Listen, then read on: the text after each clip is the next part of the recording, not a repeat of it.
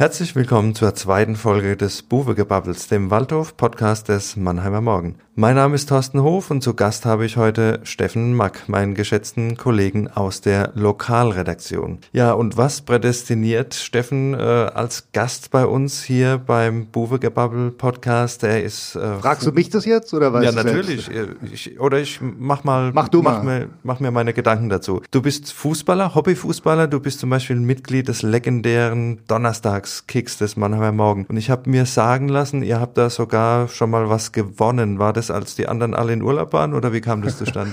Nein, das war, als die anderen noch betrunkener waren. Nee, in der Tat. Also wir haben bei dem großartigen Freizeitturnier, ähm, vor drei Jahren ist es mittlerweile, hier von Torpedo Kühlschrank in Bad Feutenheim organisiert, sehr stark, mit Teams aus England, Berlin, Mainz und da International haben, sozusagen. Genau, genau. Da haben wir tatsächlich mal den ersten Platz geholt. Wobei, da muss man natürlich zur Wahrheit sagen, dass es weniger die alten Männer wie ich waren, sondern mehr meine doch technisch deutlich begabteren Söhne und deren Kumpels. Aber wie auch immer, wir haben gewonnen. Ja, das habe ich mir auch sagen lassen. Du bist so eher der Typ Paul Steiner, Jürgen Kohler. Klaus Augenthaler war mein Klaus Augenthaler, also auch technisch unbegabt, sondern eher die robuste Schule. Genau. Ja, ja. Gut, gehört auch dazu. Du hast aber Nachwuchs. Äh, deine zwei Söhne spielen hoffentlich ein bisschen besser als Deutlich du. besser. Deutlich besser. Und äh, das heißt, als Fußballvater bist du ja praktisch äh, das gewohnt, ungefragt und lautstark deine Meinung von der Seitenlinie mit reinzugeben. Deswegen ja, Bambini bis A-Jugend, ich habe alles mitgemacht. Manchmal auch als Betreuer, teilweise auch als Coach, wenn die Trainer irgendwie keine Zeit hatten an Spieltagen, was ja der Jugend immer gerne vorkommt, aber eine wunderbare Zeit. Dann passt es ja wunderbar, dass wir dich auch ein bisschen zum Waldhof befragen können, weil du bist A in der Lokalredaktion so ein bisschen der Waldhof-Fachmann und bist auch oft im Stadion und hast es tatsächlich auch geschafft, für das Spiel, das Auftaktspiel gegen Viktoria Köln, eine Karte zu bekommen. Das Spiel ist 2 zu 2 ausgegangen. Wir aus unserer kritisch distanzierten Haltung haben uns das natürlich angeschaut, aber ich muss wirklich sagen, also mir hat es einen riesen Spaß gemacht gestern Abend. Ich hätte es auch nicht so erwartet, ehrlich gesagt, dass der Waldhof gerade in der ersten Halbzeit so loslegt mit den ganzen vielen neuen Leuten. Die haben ja Köln an die, an die Wand gespielt. Absolut. Äh, Hättest du das erwartet, dass es von 0 auf 100 so losgeht, auch wenn man jetzt die Pokalspiele ein bisschen im Hintergrund hat, die ein bisschen holprig waren, zum Teil klar. Gegen kleine Geg Gegner ja. kannst du nur schlecht aussehen, aber Viktoria Köln ist jetzt auch keine Laufkundschaft und äh, sogar wegen, ja. Pavel Dotschew hat mhm. äh, in der PK hinterher gesagt, äh, immer Angst und Bange, das war ein Klassenunterschied. Waldorf hätte sich in Rausch gespielt. Wie, wie war dein Eindruck? Ja, absolut. Also vor allem, wenn man die erste Halbzeit gesehen hat gegen Freiburg, da stand es nur 0-1, aber wir wissen beide, dass keiner was sagen können, wenn Freiburg mit 4-0 in die Pause geht. Und dass sie dann gestern so loslegen, also alle Achtung. Wobei ich muss auch sagen, also ich habe selten ein Spiel gesehen auf dem Niveau mit so unfassbar vielen Höhepunkten. Ich habe dann äh, abends mir noch mal hier äh, auf Magenta die Höhepunkte angeguckt und ich hatte so das Gefühl, die Gegen haben 20 Minuten wahrscheinlich. Ja, es ging fünf Minuten und ich hatte das Gefühl, sie haben aber auch nur 10 Prozent aller Chancen gezeigt. Also ja. da war so unfassbar viel los. Wobei natürlich, das wissen wir beide, du bist ja auch jemand, der äh, ganz gern mal ein bisschen kickt oder gekickt hat. Ähm, ich komme vom Handball, bitte okay, zumindest im Freizeitbereich genau. gekickt hat. Wenn äh, es so unfassbar viele Chancen gibt, dann zeigt es halt auch, dass tatsächlich beide Abwehrreihen mit Sicherheit nicht ihren besten Tag hatten. Also da hatte man dann schon teilweise das Gefühl in der zweiten Halbzeit, dass jeder Ballbesitz in der Nähe vom gegnerischen Strafraum schon eine halbe Chance ist. Ne?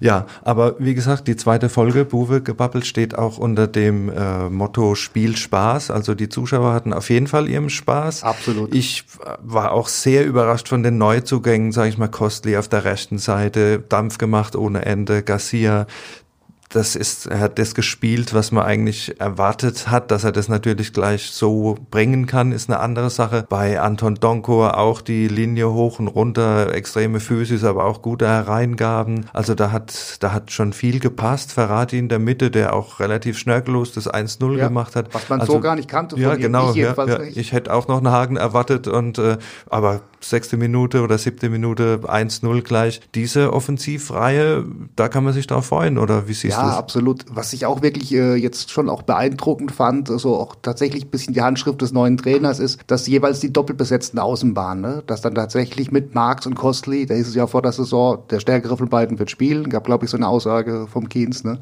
Jetzt spielen sie beide und sie spielen beide wirklich sehr gut. Oder auch da die linke Seite eben mit Doncon Garcia, dass da tatsächlich zwei Mann konsequent am Flügel kleben und dann eben auch der Außenverteidiger jeweils die Möglichkeit hat, über Doppelpässe bis zur Grundlinie durchzugehen. Das fand ich schon super. Denn letztes Jahr hatte ich den Eindruck, dass da Gut, äh, De Ville hat andere Qualitäten als Doppelpässe und Korte hat dann eher mal die Außenbahn auch genutzt, um in die Mitte wieder zu gehen und so. Also diese richtig ständig besetzten doppelten Außenbahnen, das war super. Und da ist ja ein Tempo tatsächlich links und rechts hoch und runter gegangen. Also in der Tat, darauf kann man aufbauen.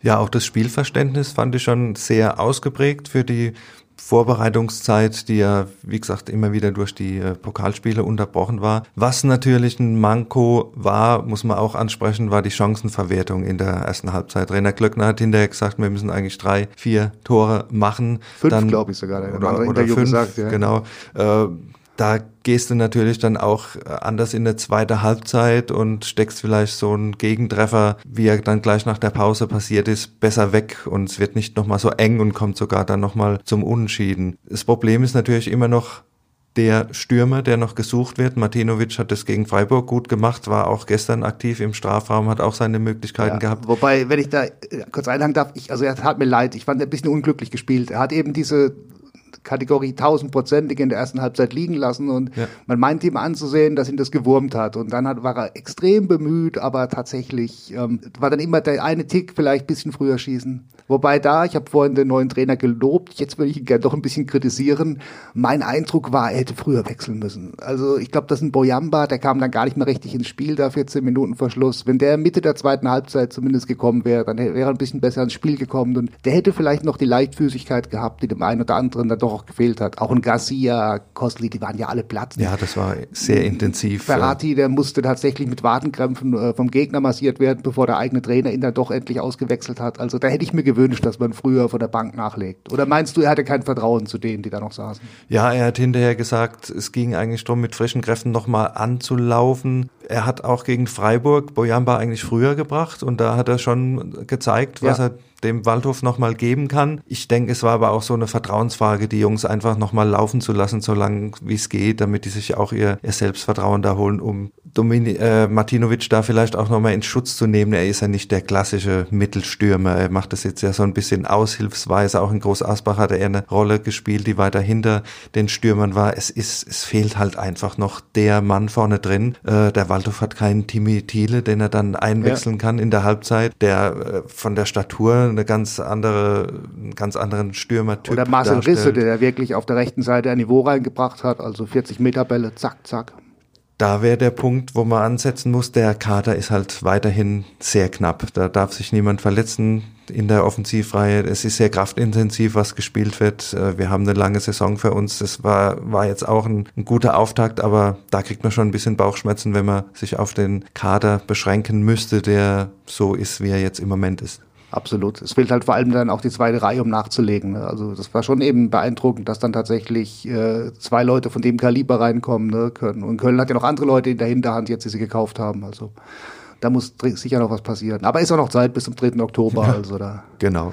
würde ich den Stab jetzt noch nicht brechen. Da schauen wir mal, was noch übrig bleibt und wer bis dahin noch keinen Verein gefunden hat. Und naja, letztes Jahr war es genauso, da kam auf einmal ein Max Christiansen daher, ja. mit dem eigentlich keiner gerechnet hat und ja. was der für den Waldhof jetzt wert ist, hat man auch. Äh, der übrigens gestern, gesehen. den hast du nicht erwähnt, aber den fand ich auch sehr stark, den Sagiri. Also wie Sagiri da tatsächlich mit dem Christiansen das Zentrum zusammen verdichtet hat und wenn man sich da vorstellt, dass demnächst ja noch ein Marco Schuster hoffentlich zurückkommt, also mit drei so spielstarken, spielintelligenten Leuten in der Mitte, das ist schon wieder ein Pfund, denke ich. Ja, also generell gesagt, es macht Mut für die Saison. Was meinst du, was, was drin ist? Waldhof kann sich halten. Ja, also ist wahnsinnig schwer einzuschätzen, weil die dritte Liga, ich habe tatsächlich, äh, wenn man sich die Ligen so anschaut, ich habe wirklich jetzt, äh, klingt immer, der alte Mann erzählt vom Krieg, aber die paar Jahre, die ich mich schon für Fußball interessiere, ich habe noch nie so eine verrückte Liga gesehen wie letztes Jahr die dritte Liga, wo tatsächlich jeder jeden schlagen konnte und wo völlig mal bei der vorne, mal der. Ich glaube, wenn sie noch mal drei Monate gespielt haben, hätten wären wieder ganz andere Mannschaften vorne gewesen. Und ich glaube nicht, dass es dieses Jahr viel anders ist. Klar, Dresden ist der Top-Favorit, ich glaube, die werden noch wieder hochgehen, keine Frage, aber dahinter halte ich alles für möglich und tendenziell ist halt Waldhof viele Leistungsträger verloren, neue Mannschaft, die sich erst finden muss, an den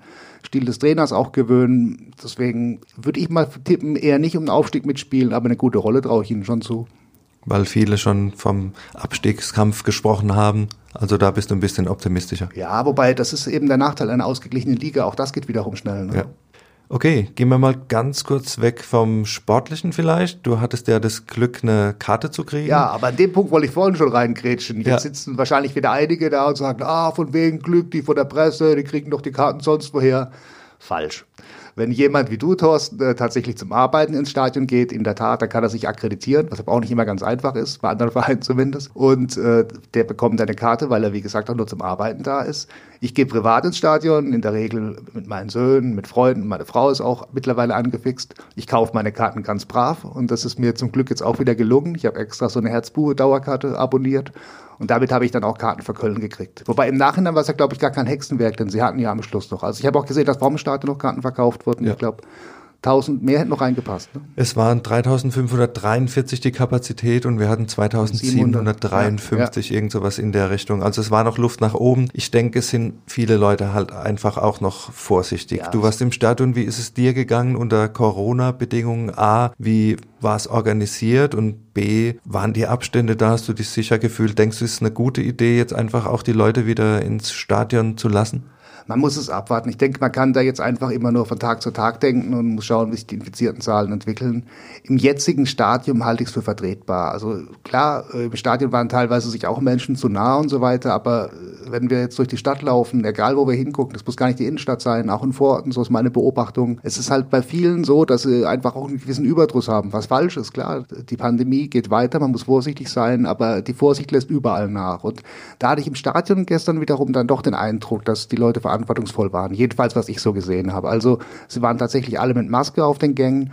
Man hat auch versucht, sich nicht zu nahe zu kommen. Man hat sich auch im Bratwurststand in der Halbzeit brav eingestellt. Das hat alles prima geklappt. War wirklich auch, also Waldhof eine gute Organisation, nennt man sonst ja nicht immer unbedingt direkt im selben Atemzug. Aber in dem Fall muss man sagen, das hat alles gut funktioniert und es war einfach, es war merkwürdig. Es war das Gefühl, es ist nicht wie sonst aber es war auch deutlich besser als nichts. Also es war halt schon wieder auch ein Stück Normalität in unnormalen Zeiten, muss man sagen. Ja, musstet ihr lange warten beim Eingang oder wie kann man nee, sich das vorstellen? Das war das ist natürlich dadurch, dass es da doch relativ wenig Zuschauer waren. Also letztes Jahr da bei fünfstelligen Zuschauerzahlen, da standest du teilweise vor den Haupteingängen schon fast eine halbe Stunde. Bei so wenigen wie gestern, es geht ratzfatz, da bist du sofort drin. Also das ging wirklich gut. Was halt schon ein bisschen gespenstisch dann ja. auch ist, ich fahre ja immer mit dem Fahrrad dann über die Freudenhammer Schleuse das siehst du normalerweise schon wie so eine Prozession, blau-schwarze Gestalten dahinziehen, äh, mit Frischgetränken in der Hand, die sich sozusagen aufs Spiel freuen. Gestern kam, haben wir da fast niemanden gesehen.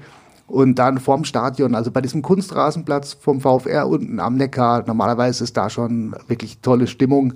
Du hast gar nichts gehört. Ich habe noch einen Moment gedacht, ist das Spiel vielleicht kurzfristig doch abgesagt oder ohne Zuschauer, weil wirklich nichts zu hören war. Ja. Das war gespenstisch. Aber dann im Stadion war es laut, oder? Ja, war auch dein also Eindruck. mein Eindruck war von der Lautstärke wie letztes Jahr auch, ob da jetzt äh, 6000 oder 10 oder wie gestern zwei fünf waren. Also die Stimmung war fantastisch. Das Spiel hat natürlich auch dazu beigetragen, dass die Leute mitgegangen sind und auch auf den Sitzplatztribünen dementsprechend äh, Stimmung war. Und man hat auch so ein bisschen gespürt, die Leute wollen einfach wieder Fußball sehen, sich ein bisschen ausleben, die Emotionen ja, genau. genießen. Und das Spiel hat, hat geholfen dabei und ich denke, das war ein schöner Auftakt, dass wir uns auf die nächsten Heimspiele da auch freuen können und hoffen, dass die Situation so bleibt, wie sie ist. Und Absolut. dass wir da weiterhin mit zuschauen, vielleicht dann irgendwann auch wieder mit ein bisschen mehr Fans im Stadion Spaß haben können an so Spielen wie gestern Abend.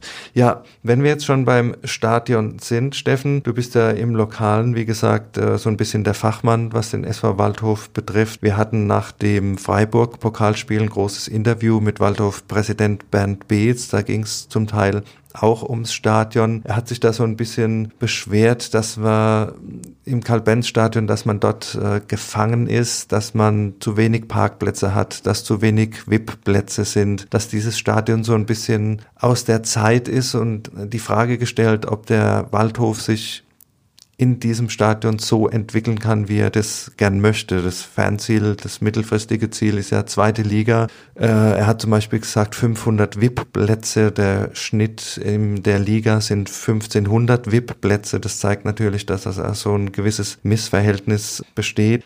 Auch am Trainingsgelände am Alsenweg gibt's Nachholbedarf. Da gibt's ja immer Diskussionen um den, um die Trainingsplätze, um die Pflege der grünen Flächen.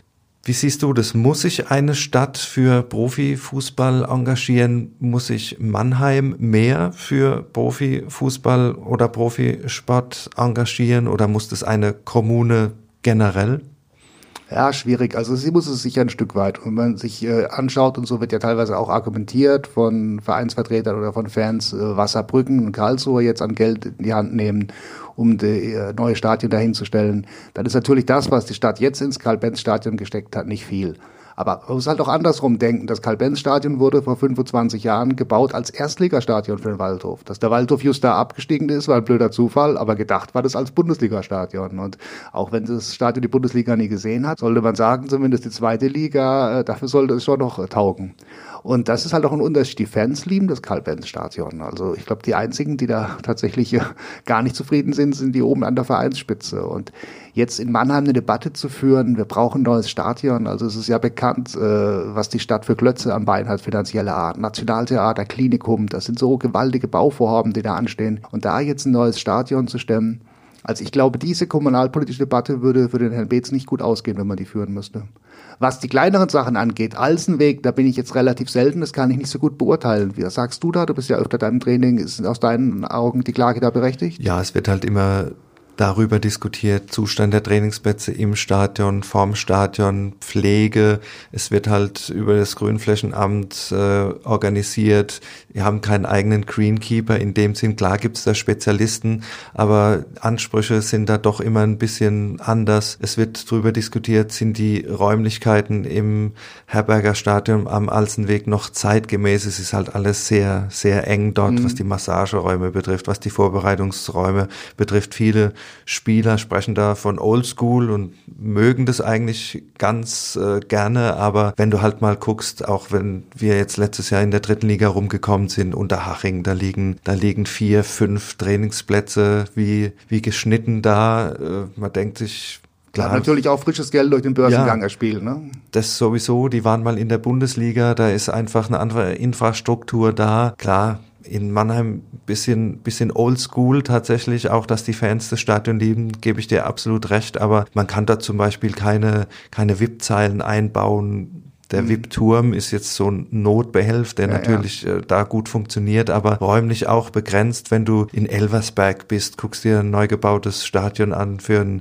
für einen Regionalligisten, die haben einen Umgang, das ist wie in der SAP-Arena mit Logen für, mhm. für VIP-Gäste. Ja. Das sind ja die Stadien, wie sie im Moment modern gebaut werden und mit den VIP-Zahlern wird, wird halt auch das Geld gemacht, ein großer Teil des Etats. Deswegen kann ich es einerseits ein bisschen nachvollziehen, mhm. sehe aber keine Möglichkeit, wie man das Benz-Stadion so umbauen könnte, dass man da noch weitere Plätze schafft. Also entweder man arrangiert sich mit der Situation so, wie sie ist, versucht vielleicht noch ein bisschen findiger zu werden, andere Ecken noch, noch einzubinden oder halt dann doch irgendwann den großen Wurf zu machen. Aber ich sehe es ähnlich wie du. Es ist natürlich eine Frage, ob äh, eine Kommune das stemmen muss oder stemmen kann, ist natürlich auch äh, die, die aktuelle Frage. Nee, aber Neubau tatsächlich, also nur mit dem VIP-Argument zu begründen, ich glaube, das hat keine Aussicht. Auch bei den eigenen Anhängern nicht, denen das ohnehin alles sauer aufstößt, was da in die Richtung geht. Und äh, ich weiß nicht, dieser letzte Turm, der war ja schon auch ziemlich, auch offenbar baurechtlicher Art improvisiert.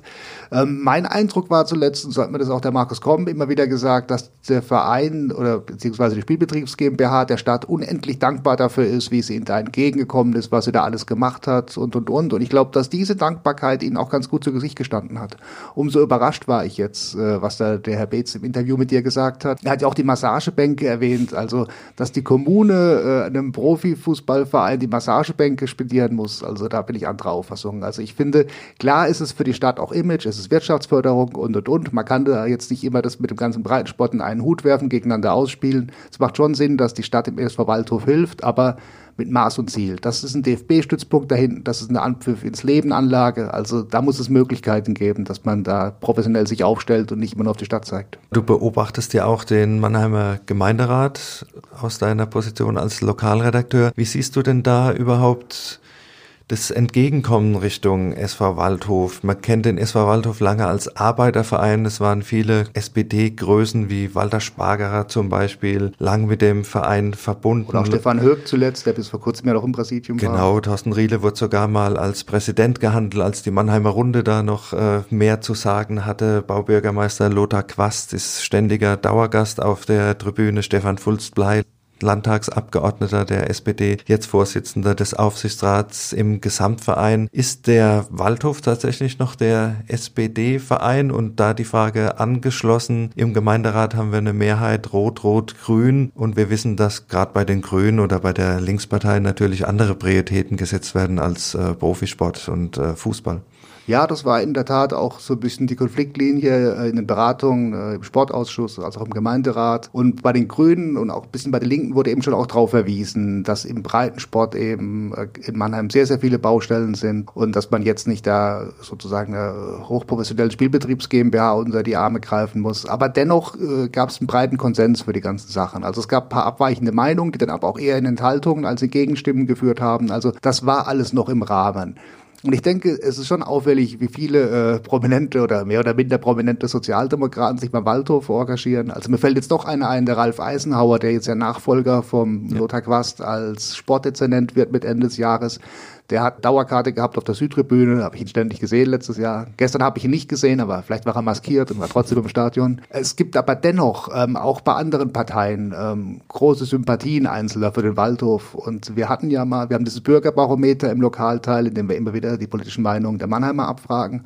Und da die Forschungsgruppe Wahlen für uns auch mal zum SV Waldhof gefragt. Und das war tatsächlich interessant. Also demnach kann man jetzt nicht nur von einem äh, roten Arbeiterverein sprechen. Auf Funktionärsebene vielleicht. Aber was die Waldhof-Sympathien angeht, die sind quer durch alle Parteien. Da gab es keinen Unterschied. Übrigens interessant auch äh, bei Migranten, bei sehr, sehr vielen Migranten. Und das deckt sich auch mit meinen subjektiven Beobachtungen. Ähm, ist eine große Sympathie von SV Waldhof da. Ja, also das gibt ja auch ein bisschen Hoffnung für die Zukunft. Was das Stadion betrifft, müssen wir dann halt mal sehen, wie sich's weiterentwickelt. Das ist aber alles Zukunftsmusik. Ich würde sagen, wir schauen jetzt mal in die nähere Zukunft noch zum Abschluss. Am Sonntag geht's gleich zu Dynamo Dresden für den SV Waldhof nach dem Auftritt gestern. Was denkst du, was drin ist? Dresden wird ja von vielen Experten als äh, Aufstiegskandidat Nummer eins gehandelt.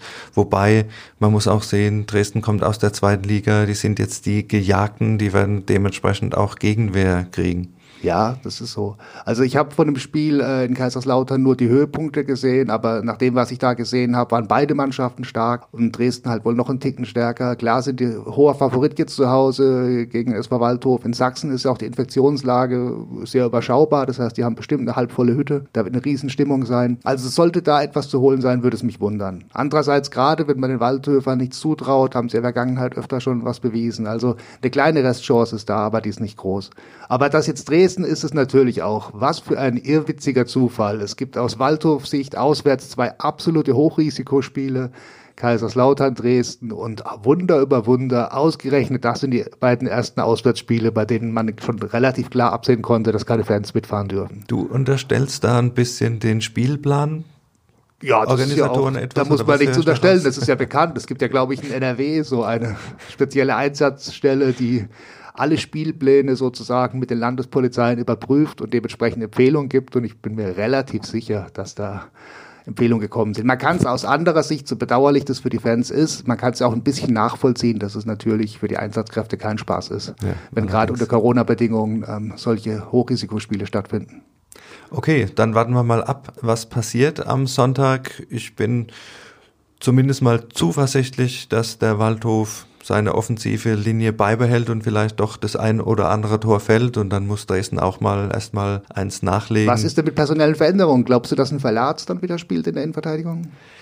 Das ist eine sehr gute Frage. Das habe ich mich gestern Abend schon gefragt, vor allen Dingen, wie ich die Aufstellung gesehen habe, dass man weiter mit Just und Hofrat in der Mitte gespielt hat, die das ja aushilfsmäßig erstmal gegen Freiburg gemacht haben, zwei gelernte Außenverteidiger, das aber sehr gut gelöst haben. Und ich muss sagen, auch gestern wieder haben mich die beiden positiv überrascht.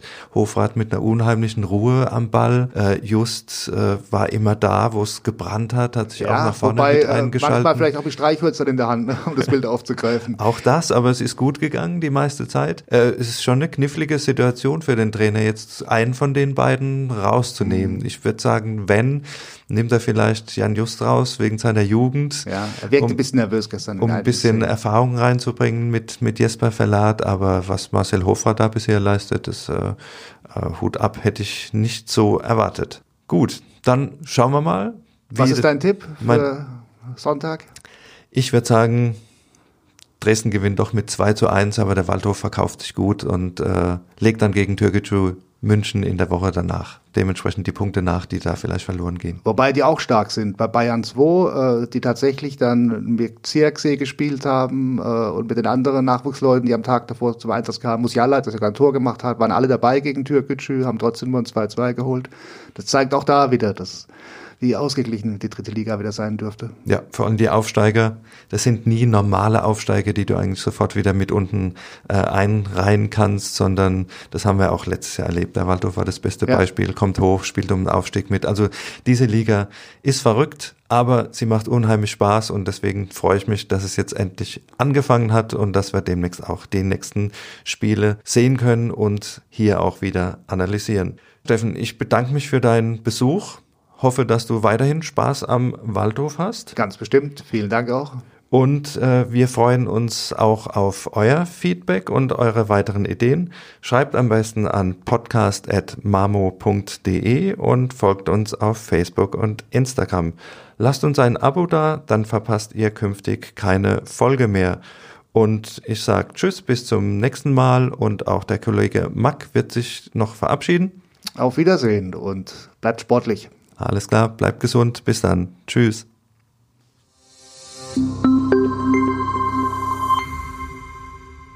Ein Podcast des Mannheimer Morgen.